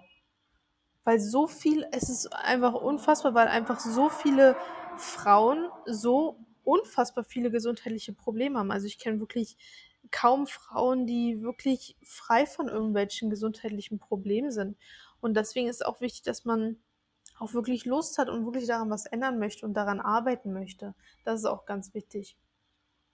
Hm, das finde ich so schön. Ich muss ehrlich gesagt gestehen, mich macht dieses Thema total traurig und so richtig wütend, weil es ist genau so, wie du sagst, dass wir uns alle mit so vielen Sachen zufrieden geben, ähm, damit abgetan würden, ach, Frauen sind nicht so leistungsfähig, sie funktionieren nicht so oft, ständig ist irgendwas. Und ich meine, faktisch ist es ja auch so, weil wir eben so darunter leiden, unter diesen Umständen, wie sich ähm, das Medizinsystem entwickelt hat und vor allem, wenn wir die Pille genommen haben, aber auch selbst einfach nie gelernt haben, richtig auf unseren Körper zu achten und selbst die kleinste Kleinigkeit ernst zu nehmen, wie wenn wir schon nicht jeden Tag ähm, vernünftig auf die Toilette gehen und solche Sachen und wirklich Ambition in uns tragen und einfach dieser Survival-Modus müsste sich einfach ein bisschen früher einschalten und schon bei so kleinen Sachen hellhörig werden. Kannst du uns vielleicht so ein paar Geschichten erzählen ähm, von Frauen, die mit sehr gravierenden Sachen zu dir gekommen sind, nur um mal ein bisschen so das Feld zu eröffnen, woran du schon so gearbeitet hast, um den Leuten einfach ähm, zu zeigen, was möglich ist durch deine Arbeit. Hm. Also ich hatte schon viele Frauen dabei, die äh, vor allem, also ein ganz großes Thema ist, wenn sie keine Periode haben, dann halt natürlich auch im Zusammenhang mit PCOS, dann hatte ich schon sehr viele mit dabei, die zum Beispiel auch PMS haben, ähm, wo der Zyklus unregelmäßig ist. Also allein, also es gibt ja auch viele Frauen, die haben dann eine Periode und das ist auch schon mal schön. Äh, aber die haben zum Beispiel einen viel zu kurzen Zyklus oder einen zu langen Zyklus. Dann ist ja auch wichtig mh, hm, zu schauen, ob überhaupt ein Eisprung stattgefunden ist. Und ich hatte zum Beispiel auch viele, die hatten am Anfang keinen Eisprung und dann zum Schluss hat alles wieder super funktioniert und hatten sie auch wieder einen Eisprung. Man konnte richtig schön ähm, auch sehen, wie die Zykluskurve ist und aussieht. Und da ist halt auch ganz wichtig, nur weil man zum Beispiel seine Periode bekommt, heißt es noch das ist auch ein ganz wichtiger Punkt, heißt es noch lange nicht, dass der Zyklus auch in Ordnung ist, weil da muss dann auch wieder geschaut werden, ist der Zyklus, äh, also findet überhaupt ein Eisprung statt. Ja, aber es gibt zum Beispiel auch Zyklen, die sind dann ohne Eisprung und da bekommt man äh, trotzdem eine Periode, was ja letztendlich keine, auch keine normale Periode ist, genauso auch wie wenn man die Pille nimmt, ist ja letztendlich nur eine Abbruchblutung und keine normale Periode. Ja, aber das sind immer oft Fälle und was auch immer oft dabei ist, äh, fast bei jeder Frau Schilddrüsenunterfunktion. Ähm, Darmprobleme ist ein ganz großes Thema. Und auch, dass die Leber nicht funktioniert, also generell, dass die Entgiftungsorgane nicht richtig arbeiten. Das ist auch immer ein sehr, sehr großer Punkt. Und halt auch Nebenniere, die wird oft leider vernachlässigt. Hm. Ja. Und ähm, ja, das kann ich von, von mir nur selber so wieder unterschreiben. Bei mir sind es vor allem auch die Nebenniere und die Leber. Hm. Ich glaube, wenn man da mal ein bisschen in seinen Körper reinguckt, ist man manchmal echt so ein bisschen erschrocken, was man alles so entdeckt, was hm. sich da so zusammengebraut hat über die Jahre. Ja, vor allem oft ist es ja so, dass, dass sich das leider etwas später mal zeigt. Deswegen ist es immer wichtig, dass man auch langfristig daran arbeitet und langfristig auch was macht und wirklich jeden Tag was für seine Gesundheit macht, weil viele Dinge, die zeigen sich halt nicht sofort, sondern immer nur, wenn das, wie sagt man so schön, wenn das Kind in den Brunnen gefallen ist schon, dann ist es zwar noch nicht so zu spät, man kann immer was machen, aber es ist natürlich dann ein längerer Prozess und es ist auch wichtig, dass man ja auch zu, dass man es auch einfach austestet und was macht, weil zum Beispiel, was ich auch sehr interessant finde, worüber ich letztens auch nachgedacht habe und was mir aufgefallen ist, was auch vorher bei mir war, weil ich zum Beispiel achte ja darauf, dass ich keine Getreideprodukte, keine Milchprodukte und auch Zucker weglasse, also so industrieller Zucker und so weiter. Und was mir zum Beispiel aufgefallen ist, dass oft, wenn zum Beispiel auch, also zum Beispiel das Thema Umfeld ist ja auch ganz, ganz wichtig, auch gerade was die Gesundheit angeht. Und bei vielen zum Beispiel, wo dann ja vielleicht die Eltern oder Freunde nicht ganz offen sind, so was bei mir auch, wo ich damals angefangen habe, das alles umzustellen, was mir da aufgefallen ist, dass viele Menschen, da ist es immer in Ordnung, wenn man zum Beispiel eine Diät oder so macht und sich über einen kurzen Zeitraum gesund ernährt. Das ist für alle immer so voll in Ordnung, auch cool, dass du es machst und so weiter. Also bald man sich langfristig gesund ernährt, ist man für alle immer, also für sehr, sehr viele Menschen, das sehe ich auch bei anderen, die damit anfangen, ihre Ernährung umzustellen, ist man so ein richtig außerirdischer und dann, ah, du bist ja so komisch und deine Essgewohnheiten sind ja so komisch und so weiter. Und daran merke ich zum Beispiel auch, dass wir echt noch viel Arbeit auch vor uns haben und dass sich da auch noch viel ähm, wandeln darf und verändern darf. Hm, das ähm, kann ich bestätigen. Ich kenne das, diese ähm, ja, durch diese Tiefen, die man da geht, obwohl man es eigentlich nur richtig machen will, für sich richtig machen will und für andere, mit denen man das Wissen später teilen will. Aber es ist auf jeden Fall nicht so leicht, das kenne ich auch. Ja, und Vielleicht wäre es ganz, hm? ja, ja, nee, erzähl. und einfach auch mal ausprobieren und wirklich dran zu bleiben. Und auch wenn man zum Beispiel in einem Umfeld ist, wo ja vielleicht die, die Leute im Umfeld, Freunde, Familie sich nicht ganz so gesund ernähren, dass man einfach das trotzdem austestet für sich und sich da auch nicht irgendwie abhalten lässt und sich da auch nicht verunsichern lässt, sondern einfach das für sich macht. Und das ist ganz wichtig, dass man sich da auch nicht irgendwie abbringen lässt von, von Menschen im Außen. Ja, total. Das ist auf jeden Fall der wichtigste Faktor, sich nicht abbringen zu lassen, dran zu glauben, auf seine innere Stimme zu hören und es trotzdem durchzuziehen, auch wenn man vielleicht verletzt wird oder es blöde Situationen mit Freunden und Familie gibt, dass man da einfach drüber steht, weil man weiß, dass es das Richtige ist, für sich zu tun in dem Moment. Hm, total. Ich glaube, es wäre ganz schön, wenn wir noch mal ein bisschen auf den Zyklus zurückkommen. Vielleicht kannst du uns noch mal erzählen, Pi mal Daumen, wie lang sollte denn ein Zyklus sein? Wann kommt der Eissprung? Und wie lang sollte die Regelblutung so ungefähr sein? Weil das ist, ich kenne das von meinen Freundinnen, das ist bei jedem ja total unterschiedlich. Hm. Und gibt es da so eine Art Mittelwert, eine Art Richtwert, wo man vielleicht schon mal ein bisschen seine Periode beobachten könnte diesen Monat, um mal zu gucken, wo man denn so steht körperlich? Mhm. Also auf jeden Fall ganz wichtig ist erstmal, dass wir davon wegkommen dürfen, dass ein Zyklus nur 28, also 28 Tage genau geht. Weil das ist oft so, die, was ich halt auch sehe, wenn zum Beispiel auch Frauen anfangen, ähm, die Pille abzusetzen oder jetzt halt einen wirklichen Zyklus erstmal zu haben. Äh, die meisten Frauen sind so darauf gepolt, auf diese 28 Tage durch die Pille, weil das da ja auch mal sehr punktgenau kommt, ähm, was ja gar, nicht mit, gar nichts mit einem richtigen Zyklus zu tun hat. Ja? Also dass man erstmal davon wegkommt, dass es nicht genau Punkt 28 Tage sein müssen, sondern dass es zum Beispiel auch mal weniger oder ein bisschen mehr sein darf. Ja? Und woran man sich da auf jeden Fall gut orientieren kann, ist so eine Zykluslänge von 23 bis 35 Tage. Alles, was da drunter ist, wäre dann schon ganz schön ähm, kurz und alles, was da drüber ist, ist auf jeden Fall dann schon zu lang. Ähm, wichtig ist auf jeden Fall, ganz, ganz wichtig, deswegen ist es auch wichtig, den Zyklus zu beobachten und wirklich ähm, zu tracken, dass man halt auf jeden Fall einen Eisprung hat und bei der Periodenlänge ist auf jeden Fall wichtig, dass sie immer so zwischen drei bis sieben Tage geht. Das ist auch noch ein bisschen unterschiedlich. Und was halt auch okay ist, es kann wirklich mal sein, dass ein Zyklus, der geht dann zum Beispiel mal äh, 24 Tage, der andere geht dann mal 27 Tage, der andere mal 30 Tage. Und das ist vollkommen in Ordnung. Hauptsache, man hat halt einen Eisprung und man sieht wirklich, erste Zyklushälfte, in der ersten Zyklushälfte ist die Temperatur ja immer etwas geringer, in der zweiten Zyklushälfte ist sie dann etwas höher, durch Progesteron auch. Mm, und dann ist natürlich auch noch wichtig, dass ähm, von der Farbe her, dass die, ähm, dass die Periode so rötlich-bräunlich ist. Und die, was halt auch sehr wichtig ist, erstens auch zu wissen, dass der erste Tag der, des Zyklus ist immer der erste Tag, wenn die Periode in gewohnter Stärke einsetzt. Das heißt, viele Frauen haben zum Beispiel auch vor dem, also bevor die Periode eintritt, haben sie beispielsweise auch ein bisschen Schmierblutungen.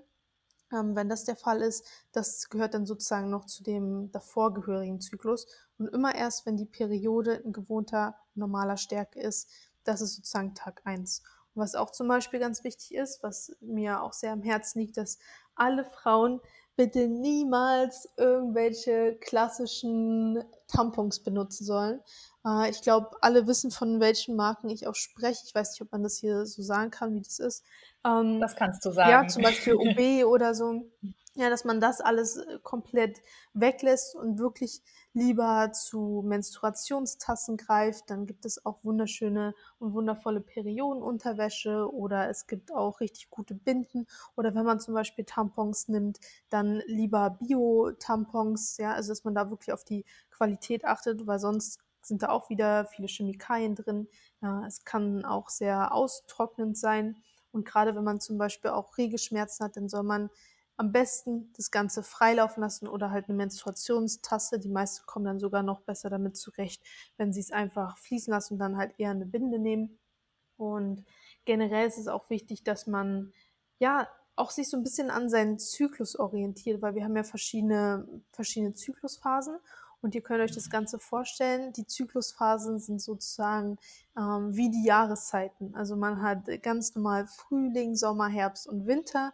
Winter ist in dem, in dem Zuge ähm, dann die Menstruationsblutung und der Sommer dann dementsprechend der Eisprung. Und da ist es ganz wichtig, dass man das auch so ein bisschen anpasst. Weil das Schlimmste, was man machen könnte, wäre zum Beispiel, oder das Unangenehmste für eine Frau, wenn man so ein, wenn man einen richtig wichtigen Termin hat oder eine Präsentation vor sehr, sehr vielen Menschen und das dann genau während der Periode legt, legt den Termin. Das wäre so absolut gegen den Zyklus, sage ich mal. Deswegen ist auch wichtig, dass man da im Einklang mit dem Zyklus lebt und halt auch schaut und gerade ähm, halt einfach wichtig, was ich wirklich jeder Frau empfehlen kann, ist einfach den Zyklus zu tracken und auch wirklich genau zu schauen, auch wann der Eisprung ist, ob ein Eisprung vorhanden ist. Und wenn der Zyklus wirklich richtig gut ähm, ist, dann werdet ihr sehen, dass, ähm, dass in der ersten Zyklusphase, dass die Temperatur ein bisschen geringer ist, dass sie, bei manchen geht es dann vor dem Eisprung nochmal kurz einmal runter, das ist auch nicht schlimm, ähm, aber dann kommt auf jeden Fall der Eisprung, wo die Temperatur hochgeht und wenn man dann auch ausreichend Progesteron produziert, dann bleibt die Temperaturkurve oben, oben und kurz vor der Periode geht sie dann entweder, also geht sie dann runter oder wenn man dann schwanger ist, dann bleibt die Temperatur oben. Das ist ganz wichtig da. Ich glaube, sehr viele Frauen werden jetzt aufatmen, wenn sie hören, dass der Zyklus nicht immer 28 Tage oder immer 30 Tage haben muss. Weil ich kenne das von meinen Freundinnen, dass wir uns da alle immer so ein bisschen gestresst haben und das immer so ein bisschen Struggle ist. Oh mein Gott, das war, ist nicht jeden Monat gleich und man sich auch immer gefragt hat, ja, ist das normal, ist das nicht normal? Also der Instinkt sagt natürlich, ja, natürlich ist das normal. Es ist ja ganz natürlicher, fließender Verlauf. Das kann man natürlich nicht immer auf den Tag ausrechnen. Aber wie du auch schon sagtest, sind wir ja so getrimmt durch die Pille, dass man sagt, okay, der Zyklus muss 28 Tage sein. Und wenn dann die Periode vielleicht, der Zyklus ein bisschen länger ist und die Periode dann dementsprechend ein, zwei Tage später kommt, werden viele Frauen ja schon immer ein bisschen nervös. Ich glaube, es wäre noch mal ganz schön, wenn du uns vielleicht noch mal Tipps gibst, wie wir unseren Zyklus dann am besten tracken können jeden Monat. Mhm. Also wichtig ist auf jeden Fall, ähm, bitte, also viele Frauen denken schon, wenn sie jetzt irgendwie einfach eine App nehmen, wo sie nur eintragen, wann sie ihre Periode haben und wann sie nicht ihre Periode haben, dass das schon bedeutet, also den Zyklus richtig zu tracken. Und das ist auf jeden Fall schon mal besser als nichts, weil man dann auf jeden Fall schon mal weiß, okay, wie viele Tage sind dazwischen, wie lange ist ein Zyklus. Äh, aber das reicht auf jeden Fall nicht aus, wenn man da wirklich ähm, auch schauen wir, ob man Eisprung und alles hat.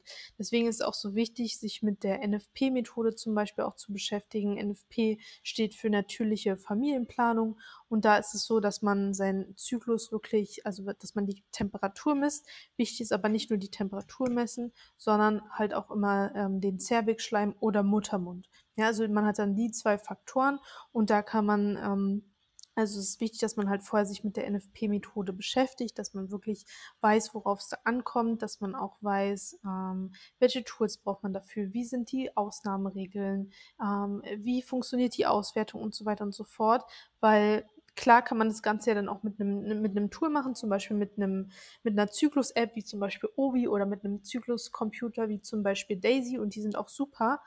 Nur trotzdem bin ich halt immer der Meinung, dass man sich nicht auf ein technisches Gerät jetzt komplett verlassen sollte, sondern auch immer vorher selber wissen sollte, wie funktioniert die Methode, also wie funktioniert NFP und wie wird das Ganze richtig ausgewertet, dass man das auch immer nochmal ähm, prüfen kann sozusagen und für sich auch feststellen kann, ob das alles jetzt so passt oder nicht.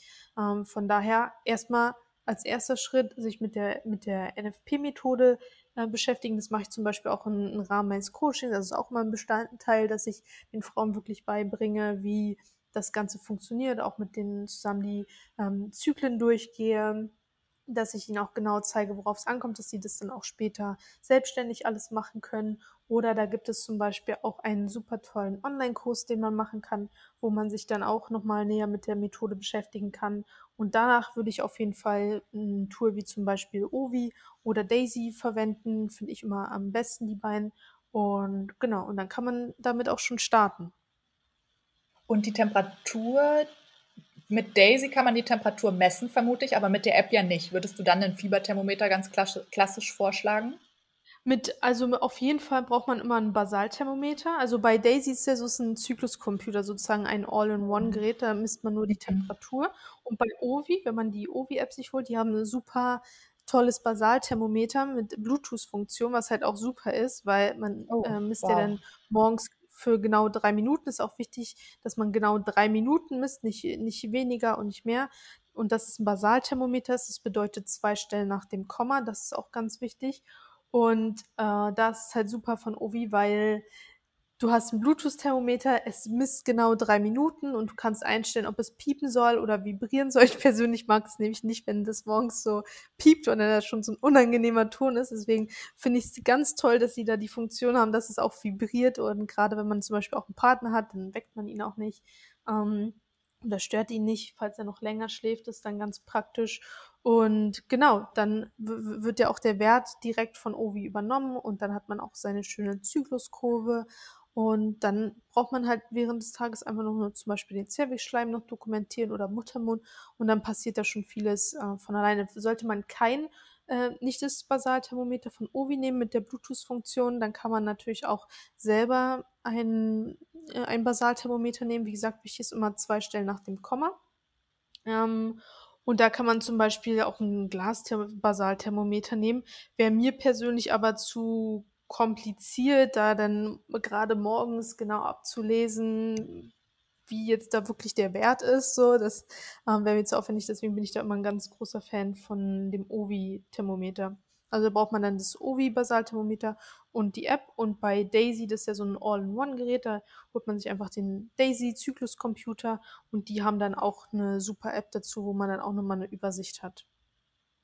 Hm, ich finde es ähm, super spannend, auch mal ein bisschen das Bewusstsein dafür zu schaffen, dass man nicht nur seinen Zyklus beobachtet, wenn man in die Kinderplanung geht, sondern dass tatsächlich Bestand, täglicher Bestandteil des Gesundseins, Gesundwerdens oder Gesundbleibens sein sollte. Hm. Wie gehe ich denn am besten vor, wenn ich natürlich verhüten möchte? Hast du da auch Tipps, den du deinen Klienten mit an die Hand gibst? Hm. Also auf jeden Fall, erstmal ist es wichtig zu verstehen, vertraut, also lernt eurem Körper zu vertrauen, weil es gibt in, in, während des Zyklus gibt nur eine bestimmte Phase, wo man überhaupt fruchtbar sein kann. Weil gerade durch die Einnahme der Pille und gerade wenn man mal die Pille vergessen hat, dadurch wird uns suggeriert, dass wir den ganzen Zyklus über schwanger werden können was natürlich nicht der Fall ist, sondern es gibt nur einen gewissen Zeitraum einfach im Zyklus, wo man schwanger sein kann und nicht den ganzen Zyklus über. Das ist schon mal wichtig, dass man sich ähm, das, dessen bewusst ist und dass man wirklich offen dafür ist und sich bewusst ist, dass wenn man das Ganze richtig anwendet, dass es sogar sicherer ist als eine Pille oder sonst was. Dass es wirklich eine sichere Methode ist, eine komplett hormonfreie Methode ist. Das ist da ganz wichtig. Und dann würde ich einfach damit starten, dass erstmal, dass man sich mit der Methode beschäftigt, mit NFP, hm, dass man da so ein bisschen recherchiert und auch guckt, okay, äh, erstmal ist wichtig, dass man den Zyklus versteht. Das heißt, wie ist dann die erste Zyklushälfte aufgebaut? Wie ist die zweite Zyklushälfte aufgebaut? Wie sieht es aus mit dem Eisprung? Das ist ganz wichtig, dass man halt auch weiß, okay, welche Parameter gibt es denn überhaupt im Zyklus? Ja, das ist da ganz wichtig zu verstehen dann auch generell sich mal so ein bisschen mit der, mit der Biologie auch zu beschäftigen. Äh, dann natürlich auch ähm, die Parameter wie zum Beispiel die Basaltemperatur. Da kann es ja auch zu gewissen Störfaktoren, kann es ja auch gehen, wie man das Ganze auch ausklammert, ist da ganz wichtig. Ähm, dann auch mit den Zervixschleim, Muttermund dann auch, wie man das Ganze auswertet, welche, äh, welche Sonderregelungen das auch gibt. Das ist ganz wichtig, also die Ausnahmeregelung und dass man dann auch wirklich weiß, wie wird es denn bestimmt, ob man jetzt gerade fruchtbar ist oder nicht fruchtbar ist. Wann ist dann die Temperatur und zum Beispiel auch Cervix, äh, wann ist das sozusagen abgeschlossen und wann ist man da dann auch wieder unfruchtbar im Zyklus. Dann würde ich auf jeden Fall, wie gesagt, mich mit der Methode beschäftigen. Dann als zweiten Schritt auf jeden Fall dass man das Ganze übt. Das ist auch wichtig, dass man über mehrere Zyklen das Ganze übt und währenddessen die ganze Zeit noch zum Beispiel mit einem Kondom oder Diaphragma verhütet. Das würde ich erstmal für ein paar Zyklen machen, weil das muss ich natürlich auch erstmal einpendeln. Man braucht auch ein Gefühl dafür, ähm, damit man sich dann halt auch wirklich sicher ist. Und dann würde ich mir auf jeden Fall mich für ein Tool entscheiden. Manche sind auch so, die möchten es gerne handschriftlich machen. Man kann es auch auf einem Blatt Papier machen. Das ist ja immer ja, wie jeder das möchte, ne, individuell. Und genau, ansonsten dann einfach ein Basalthermometer zulegen oder halt einen Zykluscomputer wie zum Beispiel Daisy. Und dann kann das Ganze auch schon loslegen, losgehen sozusagen und dann einfach jeden Tag wie ist ja wie so eine wie die wie Zähneputzen so ein bisschen die Routine also nimmt ja auch nicht viel Zeit in Anspruch dann beobachtet man das Ganze und dann, ähm, ja, ich denke, ich denke auf jeden Fall, dass es immer hilfreich ist, sich da auch Unterstützung zu holen. Es gibt zum Beispiel auch NFP-Beraterinnen, sowohl online als auch offline. Gerade mit Corona wird es wahrscheinlich ein bisschen schwieriger, aber ähm, kann man auch online auf jeden Fall machen oder halt dann, äh, ich mache das wie gesagt in Form von einem Coaching und es gibt halt auch einen Online-Kurs dazu und dass man einfach auch so ein bisschen diese Sicherheit bekommt und dass man auch wirklich lernt, wie das Ganze funktioniert, weil selbst wenn man die ganzen Faktoren verstanden hat, ist dann auch schon mal super, aber jeder Zyklus ist ja trotzdem immer noch anders so ein bisschen von jeder Frau. Und dann gibt es vielleicht mal einen Zyklus, wo man vielleicht mal mehr Stress hat, dann sieht es auch ein bisschen anders aus. Oder wenn man zum Beispiel mal reist oder so, hm, dann ist es ja auch immer noch mal ein bisschen anders. Deswegen finde ich es immer ganz wichtig, dass man auch dieses Vertrauen bekommt und diese Sicherheit bekommt, dass man auf jeden Fall sich da immer noch mal ja so ein bisschen Unterstützung holt, auch jemanden an der Hand hat, der das mit einem so ein bisschen auswertet und nochmal durchgeht und vielleicht auch nochmal auf ein paar Dinge aufmerksam macht. Mhm. Ja, ich glaube, es ist ganz wichtig, dass wir Frauen einfach wieder so ein bisschen mehr entdecken, dass der Zyklus nicht irgendwas ist, was uns einfach nur passiert, sondern dass eine Sache ist, ähm, die sehr großen Einfluss auf uns hat und auf die wir sehr großen Einfluss haben können. Und auch externe Faktoren. Du hast ja über die ganze Podcast-Folge schon immer mal so Sachen eingestreut, die uns sehr beeinflussen. Kannst du uns da vielleicht nochmal zusammenfassen, was genau kann denn alles unseren Zyklus, Zyklus beziehungsweise unsere Hormonwelt beeinflussen, worauf wir einfach ein bisschen Acht geben sollten in Zukunft, hm. die die gröbsten Dinge reichen. Du musst jetzt nicht alles aufzählen, bis ins kleinste Detail. ja, also auf jeden Fall ein, ein, ganz großer Punkt, wo jede Frau heute direkt ansetzen kann, ist das Thema Umweltfaktoren hm, und auch das Thema Strahlung. Und klar, wir können nicht alles eliminieren. Das ist halt in der heutigen Gesellschaft nicht möglich. Trotzdem kann man einfach so gut, also sein Bestes geben und so gut wie möglich seinen Körper entlasten. Das ist eben eh ein super wichtiger Schritt auch, dass man seinen Körper immer entlastet. Ja, und das kann man zum Beispiel machen, indem man wirklich mal alle Pflegeprodukte, alle Kosmetikprodukte, Waschmittel, Putzmittel, alles einmal durchgeht und einmal schaut, okay, wie, wie groß ist denn da ein Chemiecocktail? Weil bei den meisten Pflegeprodukten, die wir benutzen, da sind so viele Chemikalien und Schadstoffe und so weiter drin, die unserem Körper halt sehr, sehr belasten. Und auch zum Beispiel im Plastikflaschenwasser sind ja auch sogenannte Xenoöstrogene ähm, drin, die sich auch ähnlich, so eine ähnliche Wirkung haben wie richtige Hormone. Deswegen muss man da auch aufpassen, was dann auch zum Beispiel wieder ähm, hormonelle Probleme befördert. Ja, deswegen ist da auf jeden Fall, was man da machen kann, auf jeden Fall nicht aus Plastikflaschenwasser trinken. Und man kann sich zum Beispiel mal die App CodeCheck als Beispiel holen. Ich glaube, da gibt es auch noch ähm, weitere.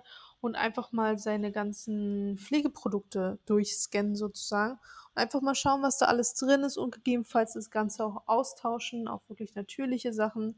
Allein auch so Sachen wie Deo. Ja, und zum Beispiel, wenn man auch Putzmittel hat, wo zum, da ist ja meist auch sehr, sehr viel Chemie drin, dass man entweder Handschuhe anzieht, zum Beispiel auch beim Abwaschen, ganz wichtig, oder halt, wenn man, wenn man putzt, Handschuhe anziehen oder halt da auch die Produkte austauschen. Und allein auch sowas wie Waschmittel. Wir haben jeden Tag Kleidung an und das ist direkt auf unserer Haut. Und gerade über die Haut ähm, kann alles so schnell aufgenommen werden. Deswegen wird ja mit Hormoncremes auch gearbeitet, weil äh, die Haut das so schnell aufnimmt. Ähm, ist es da auch ganz wichtig, dass man darauf achtet. Und das ist schon mal so ein ganz großer Punkt, wo man den Körper auf jeden Fall entlasten kann. Dann natürlich auf jeden Fall die Ernährung, ganz großer Punkt, dass man wirklich schaut, dass man ähm, Lebensmittel verwendet, die wirklich dem Körper gut tun und nicht so viel Entzündungspotenzial haben und auch nicht so viele Pestizide enthalten. Und gerade in den heutigen Supermärkten ist so viel Müll, sage ich mal, an Lebensmitteln. ja. Dass man da wirklich auf Qualität Wert legt. Und klar mag es teurer sein. Genau, zum Beispiel auch ein großes Thema, weil du ja auch Selleriesaft trinkst. Äh, das ist ja auch im Monat mh, für viele eine große Sache. Also es ist halt von den Lebensmitteln auf jeden Fall mehr Kosten.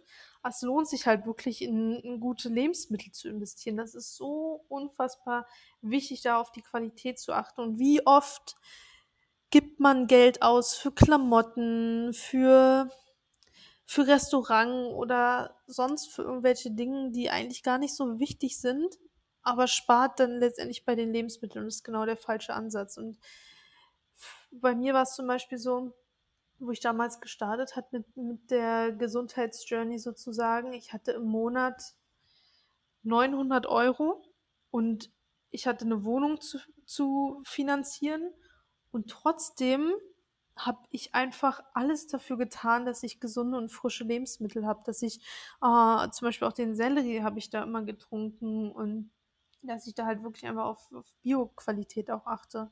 Das ist da ganz, ganz wichtig und allein damit kann man schon seinen Körper entlasten. Auch, dass man zum Beispiel ähm, Dinge wie Getreideprodukte und Milchprodukte und Zucker auch weglässt. Das ist auch ganz, ganz wichtig, also industriellen Zucker. Und da einfach schon mal was weglässt, ist ja auch schon mal ein großer Schritt. Und Allein, wenn man zum Beispiel, allein auch Getreide, wenn man das weglässt, das macht schon so viel mit dem Körper. Ja, das ist da ganz, ganz wichtig und natürlich, was ja auch ein großer Faktor ist, was auch den Hormonhaushalt beeinflusst, sind natürlich auch die Medikamente generell. Und man denkt ja zum Beispiel, also so viele Menschen haben ja auch irgendwelche Medikamente zu Hause liegen. Für Halsschmerzen, für Kopfschmerzen, für alles. Bei mir zum Beispiel ist gar nichts. Ich habe kein einziges Medikament in meinem Zuhause. Ja, geht mir auch so. Und das ist zum Beispiel auch ganz wichtig, weil wenn du, ich merke das auch richtig, wie ich mich damals so umgepolt habe und dann halt alle Medikamente entfernt habe und ich habe nicht mal irgendwas gegen Kopfschmerzen oder so. Ich würde auch niemals irgendein Medikament nehmen, wenn ich Kopfschmerzen habe. Ähm, da signalisiert man den Körper ja auch schon, hey, ich brauche es nicht. Der Körper braucht es nicht. Und da ist auch ganz wichtig, dass man da wieder umdenkt. Und Genau, da halt einfach auch gewisse, gewisse Dinge weglässt. Ja. Äh, Medikament ist, wie gesagt, ein ganz großer Punkt und allein damit kann man schon viel tun und ähm, bei uns halt, was halt auch ein großer Punkt ist, einfach auch Nährstoffmangel. Und heutzutage haben wir so viele Faktoren auch von außen, die uns so viele Nährstoffe rauben, dass es da einfach auch wichtig ist, darauf zu achten, wirklich die ganzen ähm, Vitamine, Mineralstoffe und Spurenelemente, die dem Körper fehlen, wirklich ähm, ja, zu sich zu nehmen. Deine Aufzählung zeigt uns auch, finde ich, nochmal, wie sehr wir es selbst in der Hand haben. Ja, Jeden Punkt sozusagen, den du aufgezählt hast, können wir außer den ersten Umweltgifte, aber wir können selbst entscheiden, inwiefern wir uns all den Sachen aussetzen, was wir unserem Körper zumuten und was wir zu uns nehmen, um unseren Körper zu unterstützen. Nach all dem, was du heute uns erzählt hast und dein Wissen, was du mit uns geteilt hast, was bedeutet denn Heilung für dich, wenn du es nochmal zusammenfassen müsstest in zwei, drei Sätzen? Heilung bedeutet für mich vor allem diesen ganzheitlichen Aspekt zu sehen und wirklich sowohl mit der, mit dem gesundheitlichen Aspekt zu arbeiten, als halt auch mit dem energetischen Aspekt, ja, und mit dem emotionalen Aspekt. Du wirst ja bestimmt auch Dr. Joe Dispenza kennen. Mhm, ja, und auch das Thema gerade Placebo und so, damit kann man sich auch gerne nochmal beschäftigen. Und das ist auch so ein wichtiger Punkt in Bezug auf die Heilung. Ja, auch die ganzen Beispiele zum Beispiel von Dr. Joe Dispenza in Bezug mit Placebo. Ja, also dieses energetische einfach und dieser ja, seelische Aspekt ist so ein wichtiger Part. Und wenn man wirklich den gesundheitlichen Aspekt mit dem geistigen und energetischen Aspekt zusammenbringt, ich glaube, dann entsteht ganz, ganz große Heilung. Ach, das finde ich so schön, dass du das, ähm, genau das jetzt ansprichst, weil meine letzte Solo-Folge geht nämlich genau um das Thema und das zeigt mir nur noch mal mehr, dass ähm, einfach das der Weg ist, um sich zu heilen, dass alles in einem selber im Kopf anfängt und alles andere, jede Aktion einfach danach folgt. Total schön. Ja, das freut mich sehr. Ja, es ist halt auch super mhm. wichtig und da hast du auf jeden Fall auch richtig gute Ansätze und deswegen finde ich es auch so toll, was du machst. Ach, danke dir, das ist lieb. ich glaube, ganz viele Frauen sind jetzt richtig neugierig, was ihren Zyklus angeht, was, was ihre Lebensumstände angeht. Und ich kann mir vorstellen, dass viele gern mit dir zusammenarbeiten möchten. Erzähl doch mal, wo kann man dich finden, wie kann man Kontakt aufnehmen und wie kann man mit dir zusammenarbeiten? Genau, also bei mir, ich bin hauptsächlich auf Instagram aktiv, nicola.jäger mit AE. Da könnt ihr mich gerne suchen und könnt da mir gerne eine Nachricht schreiben, auch generell, wenn ihr Fragen habt. Und da bin ich immer ganz, ganz offen und auch für euch da und äh, kümmere mich da auch darum, dass ich alle Fragen auch immer beantworte. Das liegt mir immer sehr, sehr am Herzen. Und genau, das ist der beste Weg, um mich zu kontaktieren. Äh, da habe ich zum Beispiel auch eine Homepage, wo man sich dann auch für einen kostenlosen Hormoncheck einschreiben kann. Und genau, dann schauen wir einfach mal, wie es passt und wo man dann auch mit mir zusammenarbeiten kann in Form von einem One-One-Coaching. Total toll. Ich werde auf jeden Fall all deine Kanäle und deine Website auch in den Shownotes verlinken, dass es nur einen Klick entfernt ist für die Zuhörer. Sehr, sehr gerne. Und ansonsten, wenn du jetzt kein Thema mehr hast, was du sagst, Mensch, das wäre eigentlich ganz schön, darüber nochmal zu sprechen, sind wir, glaube ich, auch schon am Ende angekommen der Folge. Sehr, sehr schön. Ja, ich denke, da haben wir auf jeden Fall sehr, sehr viele Punkte auch angesprochen. Ähm, sehr, sehr viele Dinge, die wir auch erwähnt haben. Und es ist auf jeden Fall richtig, richtig schön. Total. Ich danke dir auf jeden Fall ganz, ganz herzlich, Nicola. Das ist so, so wertvolles Wissen, was du mit dir herumträgst. Und vor allem ist es so wertvoll, weil du wirklich am eigenen Leib die Erfahrung gemacht hast und dich dort durchgekämpft hast und mit deiner Gesundheit dort stehst, wo du jetzt bist. Und ich glaube, dass du tatsächlich eine Pionierin auf diesem Gebiet wirst und für die nachfolgenden Generationen jetzt den Grundstein dafür legst, dass wir Frauen endlich aufwachen und unsere Gesundheit und vor allem unseren Zyklus und unseren Hormonaushalt wieder aus einer ganz anderen Perspektive sehen und jetzt mit deinem Wissen, was du mit uns teilst, wieder in der Lage sind, uns gesund zu halten und uns selbst zu heilen vor allem. Vielen, mhm. vielen Dank, Nicola. Wie schön. Vielen, vielen Dank. Es hat mich so unfassbar gefreut, hier sein zu dürfen. In dem Podcast hat super viel Spaß gemacht und ja, da wird auf jeden Fall noch einiges kommen. Toll, danke schön. Ich kann euch kaum beschreiben, wie mich das Interview mit Nicola beflügelt hat. Es macht mich so unglaublich stolz zu sehen, was alles möglich ist, wenn wir nur Verantwortung für uns selbst übernehmen. Ich schätze ihre Arbeit so, so sehr und bin mir sicher, wir werden in den kommenden Jahren noch so viel mehr von ihr hören. Ihre Arbeit kommt genau zur richtigen Zeit, denn es ist genau jetzt an der Zeit, dass wir Frauen aufwachen und uns wieder mit unserem Körper verbinden, wieder einen Zugang zu uns selbst bekommen und Verantwortung übernehmen, diesen wundervollen Körper, mit dem wir gesegnet sind, um jeden Preis gesund zu halten. Es ist an der Zeit, dass wir aufhören, unsere Gesundheit komplett in die Hände anderer zu legen und vor allem ist es an der Zeit, dass wir verstehen lernen wollen, was uns gesund hält. Der erste Schritt, sich aus Strukturen zu befreien, die uns krank machen, ist das Wissen darüber. Wenn wir auf die Suche nach Antworten gehen, dann werden wir sie finden. Der größte Fehler jedoch, den es zu vermeiden gilt, ist gar nicht erst anzufangen zu suchen und sich und seinen Körper aufzugeben. Ich hoffe, ihr konntet in der heutigen Podcast-Folge wieder Inspiration finden. Ihr habt es in der Hand, eure Gesundheit steht und fällt damit, ob ihr Verantwortung für euren Körper übernehmt oder nicht. Alle Infos zu Nicola findet ihr wie immer in den Show Notes. Schaut unbedingt einmal bei ihr vorbei. Wenn euch die Folge gefallen hat, dann freue ich mich wie immer über euer Feedback. Schreibt mir sehr gerne eine Bewertung und teilt den Podcast mit Freunden und Familie, denn nur so kann der Mind Tribe wachsen. Vielleicht habt ihr auch Themenwünsche oder seid selbst Experte zu einem spannenden Thema, was hier reinpassen würde, dann meldet euch sehr gerne bei mir. Werdet außerdem gerne Teil der Mind Tribe Community auf Instagram unter caro.mehr oder YouTube unter Mind Tribe Podcast. Alle Infos und Links findet ihr natürlich wie immer in den Show Notes. Wie immer schicke ich euch unendlich viel Kraft und Energie. Vielen, vielen Dank fürs Zuhören, ihr Lieben. Macht's gut und bis zur nächsten Folge hier beim Mind Tribe Podcast.